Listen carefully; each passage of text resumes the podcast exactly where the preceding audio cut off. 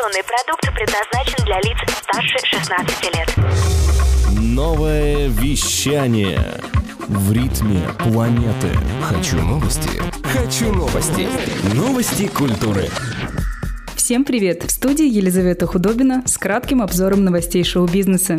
Ирландская рок-группа U2 объявила о переиздании двух альбомов. Четвертый альбом The Unforgettable Fire 1984 года и одиннадцатый How to Dismantle an Atomic Bomb 2004 года вышли в коллекционном издании на цветном виниле. В комплект включены 16-страничные буклеты с текстами песен. Обновленные версии пластинок поступили в продажу сразу после анонса.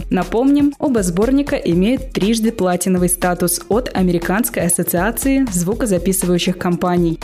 Американский гитарист Карлос Сантана выпустил новый альбом «Africa Speaks». Над пластинкой музыкант работал на протяжении 20 лет. Для проекта Карлос отобрал 200 композиций, исполненных африканскими музыкантами. 49 из них были записаны в студии, а 11 треков вошли в альбом. Отметим, в записи проекта «Africa Speaks» также приняли участие певица Буйка, группа Изи Кабака Браун, а продюсером выступил Рик Рубин. Американский вокалист Себастьян Бах отправится в тур по городам США в честь 30-летия первого альбома рок-группы Skid Row. На концертах бывший фронтмен группы исполнит все песни дебютного альбома Skid Row, а также свои сольные работы. Турне стартует 29 августа 2019 года.